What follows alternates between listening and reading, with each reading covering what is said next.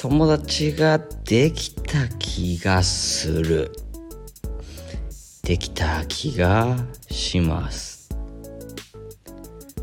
ある日ですねあの前にもうバー行かねなんて言ってましたけどね。結局のところやっぱり疲れたら仕事疲れたらビール飲みたいんですよね。でパパイヤも食べたいしなんやかんやでバー行くんですよ。なんですけどその日ちょっとあの夕ご飯いっぱい食べちゃってでバー行ってからもビールお腹いっぱいになるなと思っちゃってもうあの違うの頼めばよかったんですけどビール頼んじゃってたんでっていうかあのなんかいつものでいいって感じで店員さん来ちゃうっていうのもあってまああの 普通にビール頼んじゃってでお腹いっぱいになるとビールって結構飲めないですよね。炭酸だし。あのー、アルコール度数そんな高くないからやっぱ水分量も多いんでお腹いっぱいになっちゃうんですよね。だけどちょっと早く家帰りたいなって思ってその日は近くの席にいた人に「あのこの酒飲み終えてくれる?」って言ってビール瓶渡したんですよ、ね、ビール瓶渡したぐらいでその人の会計にはならないですからねそのくら寿司システムじゃないですから ビール瓶の数でお会計に響くとかそういうことはないんでないんで私は自分でお会計済ませて済ませてで隣の席にいた人たちに「これちょっと飲んでくれるかな」っつって。でも帰ろうとしたらですね「いやいやありがとうありがとう。座ってよ来てよ」って言われちゃって。まあ来たからって。その可能性もあったけどなとか思いながらもう残してでもいいから帰ればよかったってねあの絡まれるの本当に疲れてるんで絡まれ疲れしてるんで本当になんかうわやんなきゃよかったなって思ったんですがなんかですねその人の英語が綺麗な気がしたんですよ。あのもちろんねそのスリランカっていう国はイギリス英語が英語としてはイギリス英語が主流なんでまああのねイギリスのアクセントではあったんですがあれ？なんか綺麗な英語だなってその時思っちゃって。あのー、本当に頑張れば断れたんですけどもう急いでるから帰るって言えばいいんですけどちょっとね気になって座ってみたんですよ。その席に。で男性2人なんですよ。若い男性2人で。話してみたら本当に英語話せてえめっちゃ会話弾むじゃんって。うわ普通に何の話振ってもちゃんと返ってくるし相手の質問もこちらも分かるし。え久々に楽しいかもって。久々になんか人としゃべ人と喋ってるなっていう気がして。その時すごく楽しかったんですよ。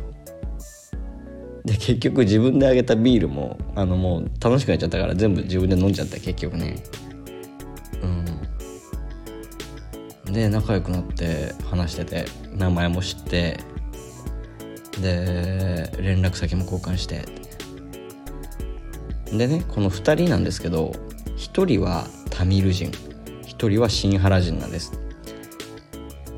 あの前から聞いてる方は分かるかと思いますがタミル人っていうのはまあもともとはインドから流れてきた人たち。で、えっと、タミル語っていう言語を話します。これは、えっと、ヒンディー語とはまた少し違う。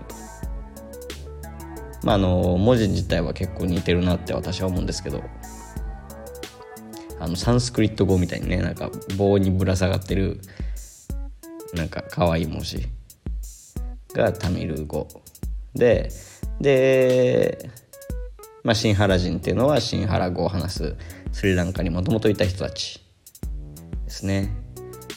うん、こっちはねタミル語よりさらに可愛いお尻みたいな文字をいっぱい使う私はお尻語って呼んでますけどお尻お尻語をね話すシンハラ人この2人がいてでまあ、シンハラ人の方は仏教徒ででそのタミル人の方はタミル人ってほとんどほとんどかは分かりませんけど基本的に多分、えっと、ヒンズー教ヒンドゥー教の方だと思うんですけどこの方はそのバーにいた方はクリスチャンだったんですよ。キリスト教徒で。はあじゃあ結構その、まあ、欧米のなんていうんですかね風を受けているというか、まあ、風を受けているというとあの悪い風に聞こえちゃうかもしれませんが、まあ、影響を受けてる感じなのかななんて思いまして。で今度ねうちに遊びに来てよって言ってくれたんですよ。で私はなんかもうその時いや本当に初めて友達できたかとできたかもしれないと思ってぜひ行きたいって言ったんですよ。でもうねほんとそのバーであった2日後か3日後ですかねあの家招待してくれて行きました。その方の家に行きました。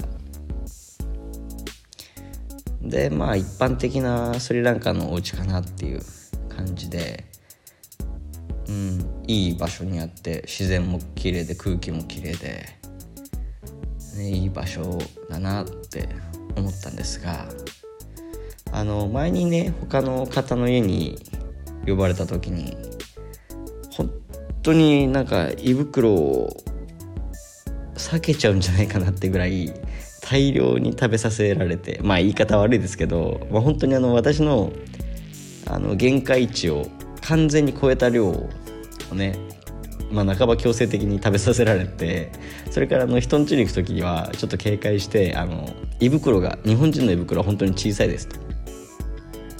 伝えるようにしてるんですよ、まあ、日本人の方今聞いてる方そういう自覚ないかもしれませんがスリランカ来たらいかに自分の胃袋が小さいかって多分ね驚きますよ。私も結構食べる方だと思ってたんですがもう全然かなわない。本当によくそんな食うなってぐらい食うんですよね。うん。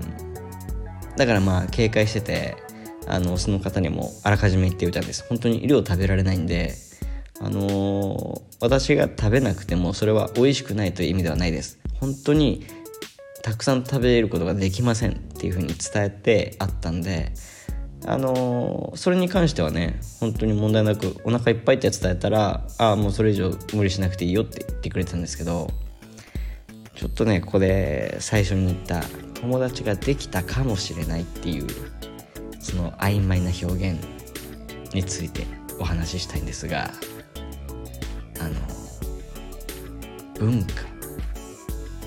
文化の差がね。うんやっぱりまあそれは障壁になったなという感じがしまして、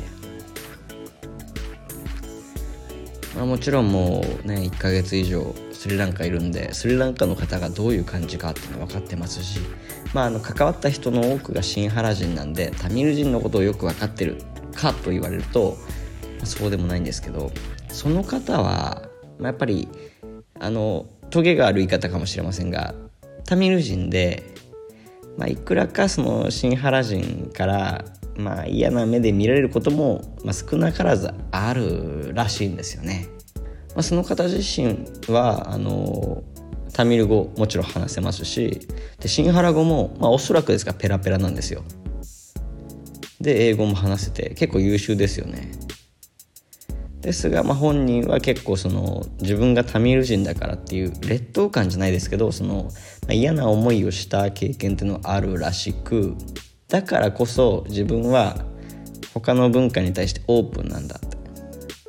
中国人だろうが日本人だろうが差別はしない。私たちはみんな日本私たちはみんな人間なんだって言ってあの差別はしない。って、まあ、言うんですよね。でそれを聞いて余計安心しまして、うん、ですがまあご飯が出てきた時ですね最初。出てきた時にあのー、まあ、スプーンがなかったわけですよ。でまあそれはね知ってましたよ、うん、もちろん。あの手で食べる文化があるっていうのはもちろん存じ上げてましたし。それに関してどうこういうつもりはありませんがやっぱり私も手で食べられるものと手で食べられないものがあるんですよ。うん。それはね日本だってサンドイッチ出されたら手で食えますよね。食べられますよね。おにぎりだって手で食べますしクッキーだって手で食べますし。うん。でも今あげたものって大体手で食べて手が汚れないものなんですよね。じゃあ何が自分であの手で食べるのが苦しいって思うのかっていうとカレーですよね。カレーと米を手で食うということに対しての抵抗がもう自分の中ですごくって。あのその時ねパッてご飯出てきてであスプーンねえよなって。でもちょっとカレーは無理だなと思ってお願いしたんです。スプーンもらえないですかねって言ったらその時は快くくれたんですよスプーン。あよかったって。ありがとうございますって言ってスプーンで食べてたんですがもうねしつこく手で食べた方が美味しいんだよって。手で食べなよ。手で食べな。手で食べろよ。ぐらいの勢いにだんだん強くなっていって。まあね人ん家に上がってご飯ごちそうになってるんでたくなに断るのも悪いと思ってあここは一丁頑張るかと思ってスプーン置いて手で食べてみようとしたんですよ。そしたらねもうえこれイップスみたいな。手が動かないんですよ。カレーに手がたどり着かない。いやもう本当にイップスで苦しんでる方からしたらいやそんな甘いもんじゃねえよって思うかもしれませんが本当に指がカレーに近づかないんですよ。あこれ本当に食えない。手で食えない。絶対無理だって思って。でもそれでもいや親指を使って食べるんだよって。いやでもそう言われてもなって。米は触れるんです。米は触れる。だから触った掴んだ米でちょっとだけちょって触れて自分の手がカレーに触れないようにちょっとやって食べることはできるんですけどいやそんなんじゃない。親指で全部つまむんだよ。そうしたら美味しいんだよって。本当にそれができないんですって。結構そこだけは本当になんかどう頑張っても自分の体が言うこと聞かなくて。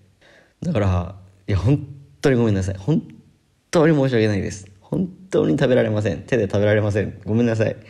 スプーンで食べさせてくださいって言って。今許してもらえたんですけどね。でも後で帰る時に「いやあのガヤ何事も挑戦なんだよ」って。クリケットだって何だってそうだよ。何でも挑戦なの。勉強だってそう。って言ってて。でうんうんそうだよねそうだよねって。うん聞いてたんですが。カレーだってね一回手で食べてみてトライしてから美味しいか美味しくないか決めるんだよって。いやぐちぐち言ってるやんそれもう。ぐちぐち言ってるなこれって。引きずってんじゃんって。うん。やっぱねその方は自分が文化の違いというか人種の違いによってあの嫌な思いをしてるから他の文化に対して寛容なんだよとは言うけれどもかといって自分が文化の強要をしてることにも気が付いていないというかうん。相手に対してもその心多文化異文化に対して心広く持つことを強要しちゃってるというかそれがちょっとあの個人的には悲しくてああうんなるほどなって。いやもちろんそのね頑張って食えばよかったんですけど本当にできないものはできない。うんだからまあそれで向こうも嫌な思いをしたわけですしこちらも嫌な思いをしてるわけで。うん結構これ根本的なところで私とこの方は壁があるなっていうことをねなんか痛感いたしまして。うん。まあ正直その友達と呼べるのかどうかそういったところで様子を見ているなんてところでございます。ちょっとすみませんオープニングからね長々と話してしまいましたが、えー、本日もこんな感じでスリランカの生活話していきたいと思いますのでよろしくお願いいたします。いかがお過ごしでしょうか？ガヤです。ガヤです。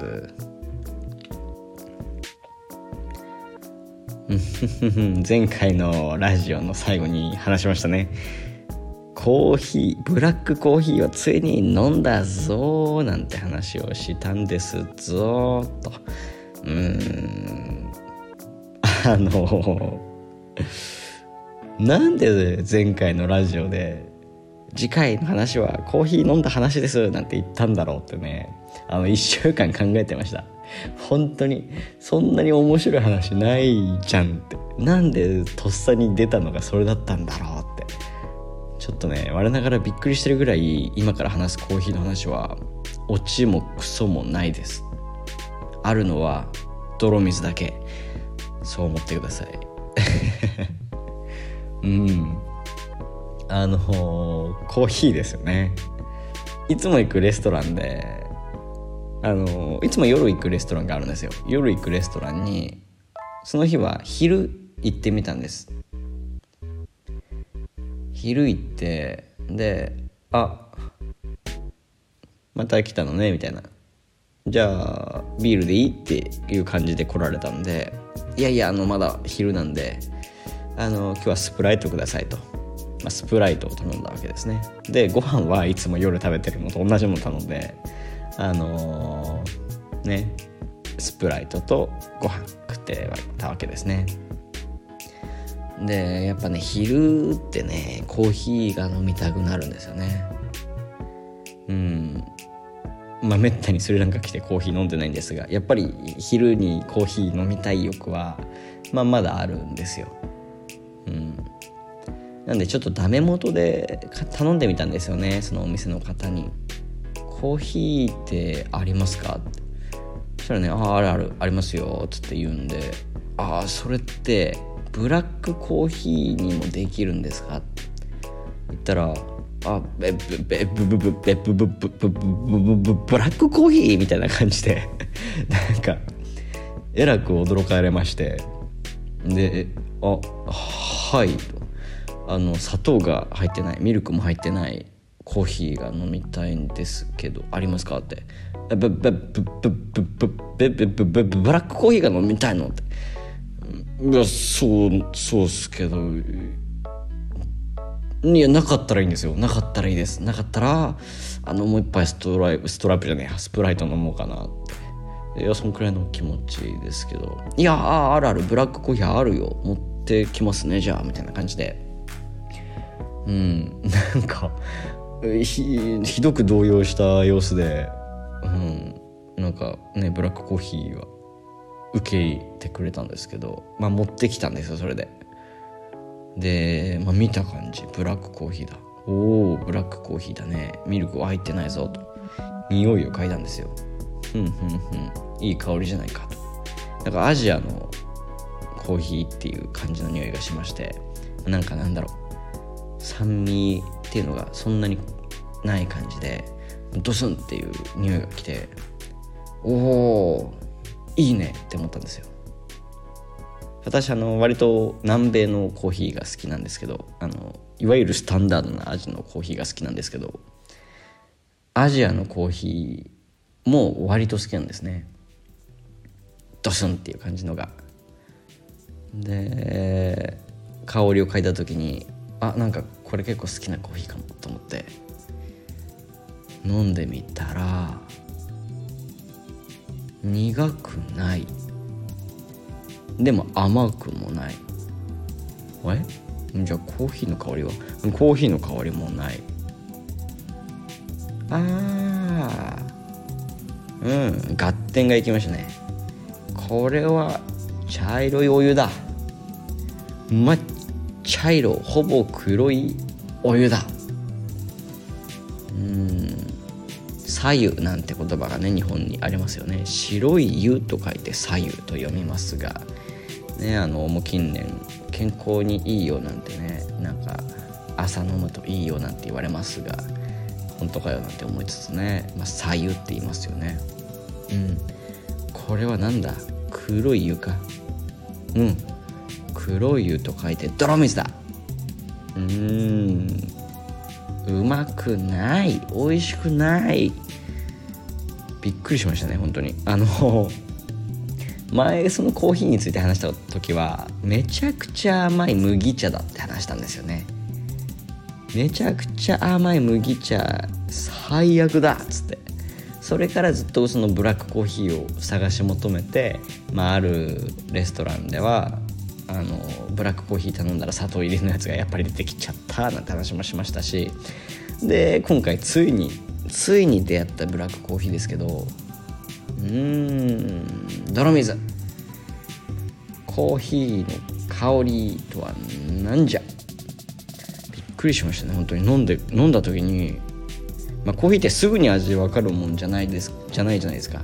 じゃないじゃないですか。じゃないじゃないですか。もう分かんなくなってきた。あの飲んですぐに、最初に感じるのってやっぱ苦味で。苦味と酸味が最初に来てで、まあ、その後になんかそのそれぞれのね香りがコーヒーチェリーの香りがなんかポーッと広がるみたいなねそんな難しいこと分かりませんけどなんとなくそのコーヒー飲んでるっていう香りが口の中広がるじゃないですか。あこれがね左右なんですよ。もうお湯。うん、でパッて見るとやっぱり黒い、うん、泥水。うん泥水。泥水。そんな話でございました。こんな話をねするということをわざわざ前回のラジオで告知しているガイアお前も泥水だ。そういうことです。あそうそうそうそう。あのー、前々回のラジオ。ガヤさんガヤさんじゃねえや。それそれ俺やんって。長湾さんがね長湾さんがゲスト出演してくれ。てでその時にそのガヤはスリランカでかっこいいと思われてるのどうなのって聞かれた時にいやいまいちわからないけどなんか男の人たちから「beautiful」美しいと言われるっていう話をしましたよね。でこれちょっと謎が解けた気がしましてあくまで憶測です。あくまで憶測なんですがなんとなく謎が解けたんでちょっとその話も是非したいなと思うんですがあのですねまあ、前々からその職場の女性とね、まあ、よく話をするんですがあのほとんど話はできないんですけど相手の方も英語わからないし私は新原語わからない。でその方は日本語のレベルがま多少ある方で、多少っていうかまあ本当に基本的なことなら分かりますっていう感じの方で。うん。ですごいね写真を撮りたがるんですよ。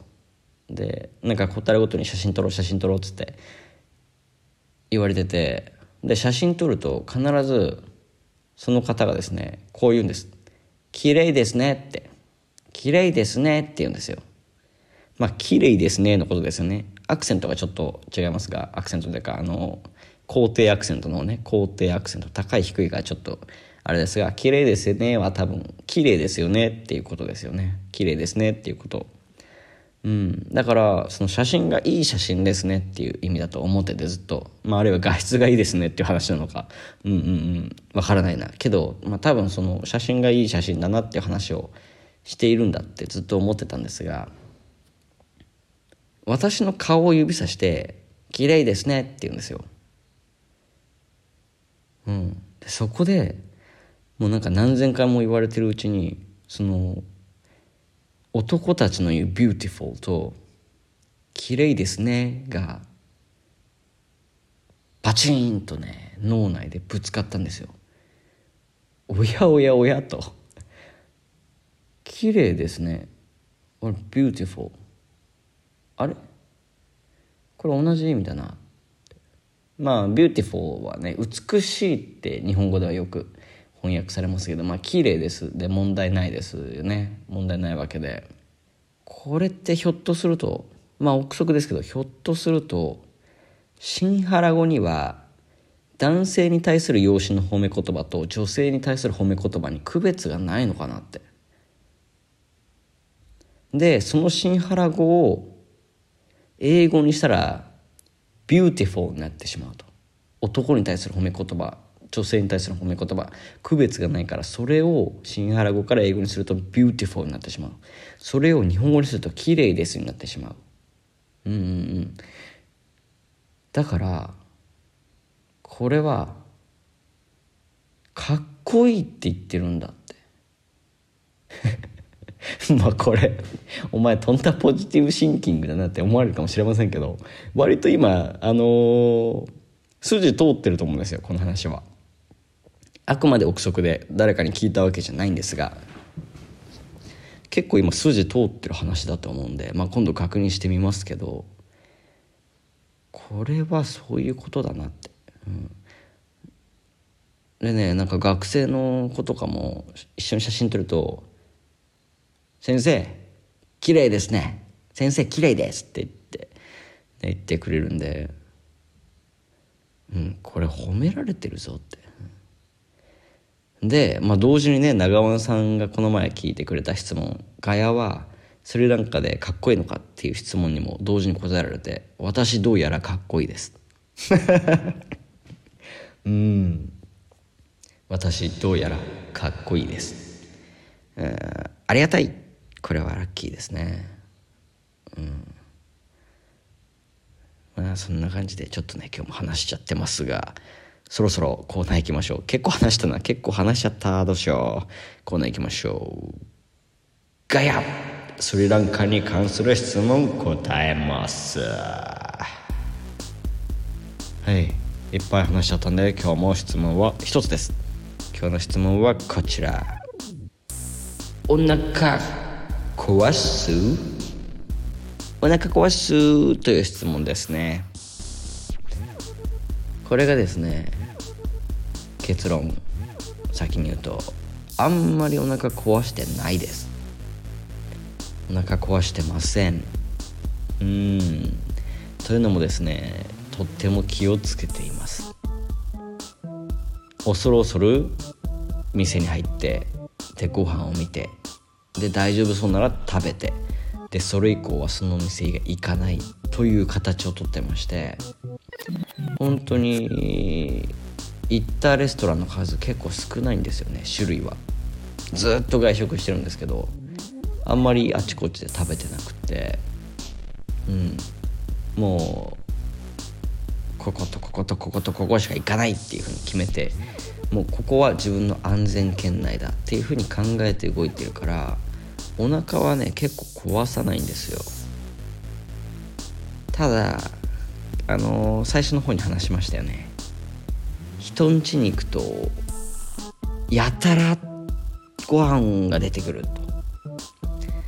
うんでこれあのー、本当に一回苦労しまして。あの食べて食べてって言って食べてならいいんですけど気づいたらよそわれちゃってみたいな。であの残していいのかもわからない。中国とかだと残した方がいいって言われますけどね。まあ今もそうなのか分かりませんが残さないと量が少なかったって意味に捉えられて良くないって言われたり、ね、そういう文化が今はどうか分かりませんがまあねあるあるいはあったっていうことはなんとなく知識で知ってるんですが、まあ、スリランカがどうかってことをまではちょっといまいち分かってなくて、まあ、頑張って食べよう頑張って食べようって言って一生懸命食べて。うん。いっぱい食べていっぱい食べてああもうお腹いっぱいと思ったらじゃあそろそろ夕ご飯にしようかって 今の何だったのって。アペタイザーだったっていうね。ただの前菜だったらしくもうお腹いっぱいです」っつってでまたいっぱい食べさせられて「おお腹いっぱいどうしようやばいこれやばいかもしれない」っつって「もうお腹いっぱいです」って言ったら「じゃあデザートにしようか」デザートっつって。本当にねあの涙目になりながら食べきったんですけどもう本当に胃袋満帆とかじゃないです。食堂満帆。食堂満帆ガヤ。すごいですよ。満帆マン。満帆マンです。それいけ満帆マン生まれました。うん。これで食べ終わってねいざいざ帰ろうって時に立ち上がったら立てないんですよ。これなんでかっていうと立ち上がったら多分本気であの冗談とかじゃなくて本当に本当に胃袋避けるって思ったんですよ。危ないって本当に本能的に思って。立てない。どうしようと思って。結局農家のおじいさんみたいに腰曲げたままこれ背中伸ばしたら本当におしまいだ。本当におしまいだって思って涙目になりながらトゥクトゥクに乗って帰りました。そんくらいね量が多いんで、まあ、そこでお腹壊したかって言われるとそのね細菌とかにやられたってことは今のところないんですけど量でやられてるっていうね、まあ、辛いのももちろんきついですけど量でやられてるのが一番ありますね。うん。あとね私サモサ好きでサモサ食べ比べみたいなやったって話をあのいつかのラジオでしたんですが、まあ、この話をしたらですね周りの人から止められまして「お前あんまりサモサ食わん方がいいぞ」って「えー、なんで?」って聞いたら「いやあのその油が良くないんだよ」って。1回使った油をもう1回使うし3回目の油だったりするんだよって。だからあんまり綺麗じゃないからやめた方がいいよって言うんですよね。うん。私ねそういうの知らなかったら平気なんですよ。なんかブラックボックス的にどうやって作られたか分かんないけど完成品が出てきてそれが美味しくてお腹壊さなかったら私の中で OK なんですけどそういうのね聞かされちゃうと途端に食べる気失せるなとか思って今朝もサモサ食べました。いや食べてるんかい。食べましたね。うん。OK 次のコーナーに行ってもいいですか？行きましょう。今週のプチ事件。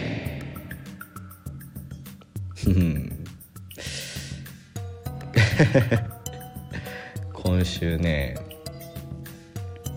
あの、まあ、まだめげずにめげずに。今週の頭ぐらいまではまだめげずに何て言うんですか。恋人探し友達探しを頑張っていたんですよ。今週の頭ぐらいまでは。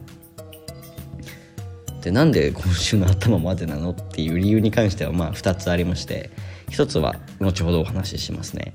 でもう1つはこのプチ事件に関することなんです。えー、ある日街に出てさて今日も頑張るかって。今夜も頑張るかって。もうくたくただけど一緒にご飯探一緒にご飯食べる相手だけでも探してみようっつって。うん。ご飯屋さんに行く前にちょっと街に行ってみてね。綺麗な人いないかな見回したわけですよ。したらおっって人がいておって思ったんです。声かけようって思ってね。あの近づかんとしたわけですよ。そしたらですよ私が話しかけるかかけないかぐらいのタイミングで「ああ」ってこっちの顔見て「先生」って言うんですよ「あ先生」って「ああマジか」って。まあ要するに生徒だったんですよね。うん。でまああの細かくは言いませんが本当にたくさんの生徒がいて一人一人の顔は残念ながら覚えられないと。まあ覚えてる人もいますよ。そのいつも同じ席に座ってるってすごく授業に積極的に参加する子とかは。もちろん覚えてますし、うん、なんかね授業終わって休み時間とかに話しかけてくる子とかも顔は覚えてますけどああややじゃあえ待ちで普通に声かけようとしたら生徒だったっていうことがありましてあこれ危ないなって思ったんですよ本当に。あのー、危ない。やらかしてしまうかもしれないっていう恐怖をその時に植え付けられましてその日からそういうことはもういい そういうことはっていうとなんか悪いことしてるみたいですけどあの本当に諦めました。その日から。街で。探すのは無理なんだもうって。これはできないことだって。あの悟りまして。うんそれからやってません。ただもう一つその街中で声かけるのをやめた理由がありましてそれがあもう一つって言っちゃあれか。また後ほど話すって言ったのとまた別のことで。そのやめた理由というより意味ないなって思った理由。これがねもう今更気づいたのかよって話なんですけど街中にカップルがいないんですよ。本当にカップルがいない。夫婦は見るんですよ。夫婦っつっても若い夫婦ではなくて。うん。なんかねカップルっていないなって、まあ、バイクの後ろに女の人が乗ってるとかはたまに見ますけど、まあ、たまにとか結構見るか。それは結構見るんですけどね街をなんか手つないだ男女が歩いてるとかもう当然ねその辺でキスしてるカップルがいるとか本当になくてご飯屋さん行ったら男女がいるってそれもないですね本当に。めったに。あんま見ないです。うん。ってってことはやっぱりあのー、スリランカに来る前に見た自由恋愛が少ないっていう話はあれやっぱり本当だったのかなって。うん。デートを重ねて付き合って結婚するっていう日本のねあの一般的な考え方は通用しないというか適用されなくて。そもそもデートしてる人がいないぞって。よく考えたらデートするとこなくねって。カフェもない。まあ遊園地と遊園地ってほどのものでもないけどテーマパークとかはあるっちゃあるけど。うん。おやおやって。これやっぱりじゃあ私その辺で声かけたって無駄じゃんっていう。うん。ってことに気がつきまして。なんかもう本当に今週の頭ですよ。それに気がついて 遅って話ですけど遅って話ですけどやっと気がついてもうピタッてやめました。うん街で声かけたら「学生でした」えなんならカップルなんていねえじゃん。うん声かけるのやめようって。もう紹介頼り。そんなことを感じたプチ事件でした、うん、もう時間ないんでね最後のコーナー行きましょう。最近覚えた新原語語このコーナーではねあのめちゃくちゃな発音で新原語を皆さんに紹介していきますがやっとですね本格的にと言いますかちゃんと新原語の勉強を始めました。ちょっと忙しくってなかなか手がつけられなかったんですがあの、ある女性と出会いまして、うん、からその今週 あの、ナンパをやめた後のことですよ。いやナンパをやめた後のことです。ある女性と出会いまして紹介されまして。この方がまさかの同い年なんですよ。で引くほど美人。でわあすごい本当に美人だっていう感じの美人で。その方がね一生懸命私に新原語を教えてくれるんですよ。英語も話せて。だからもうあのねさっき言ったもう一つの理由ですよ。もうもういいえどうでもいいや。街の女の子とかどうでもいいや。っつってね。うん、うん、そうだから今本格的に新原語頑張って勉強してます。というわけでですねあの今までのふざけた新原語じゃなくて結構あの初歩的な新原語をちゃんと今日紹介したいと思います。1個だけ時間ないで1個だけにしますね。本当に超基本的なものです。本日の新原語最近覚えた新原語こちら。曲げ生ガヤ。曲げ生ガヤ。どうでしょうか？いかがでしょうか？最後のガヤっていうのは私の名前ですね。曲げというのが私のという意味です。あれ？この話したな？あん？あ生ムカッダの時に言ったのか。生ムカッダっていうあなたの名前は何ですかっていう話をした時に話しましたね。生っていうのは名前って意味ですね。うん。そうだそんな話したな。そうそう。なので曲げ生うわ危ない危ない。ガヤ。曲げ生ガヤ。私の名前はガヤですということができますね。そう。生ムカッダっていうのを前話しましたが、まあ、さらにちゃんと言うと親毛生ムカッダらしくて親芸ってのあなたの your ですね。あなたの名前何ですか親芸生もかった。というふうに言うそうなのでまあぜひセットで覚えてください。もちろんあの無カクタの部分は名前にして親芸生なんとかって言ってあなたの名前はなんとかですっていうことも言えますけど、まあ、なかなかね相手の方が記憶喪失な状態ってあんまないと思うので使いどころは少ないかなと思います。うん。はい。本日はもうこの辺にしたいと思います。うん。長々とお話ししましたがいかがでしたでしょうか？本日とか今週もですね頑張ってスリランカ生きてきました。うん。あの友人にね東南アジアを10万円で巡ったっていうあの福津太郎っていう名前でいいのかな？あの友人なんでね普段呼ぶ時はそんな名前で呼んでませんけど、まあ、福津太郎でいいのかな。そういう風な名前でやってる友人がいましてあのこのラジオ出てくれるって言ってるんで、まあ、もしかしたらです。もしかしたら次回の回次回の回ってかめちゃくちゃだな。次回あの福津太郎さんにお越しいただくお越しいただくって言ってもスリランカに来るわけじゃなくてこのラジオに登場していただくことができるかもしれません。お楽しみに。もし彼がいなかったらこんな話をしたいと思います。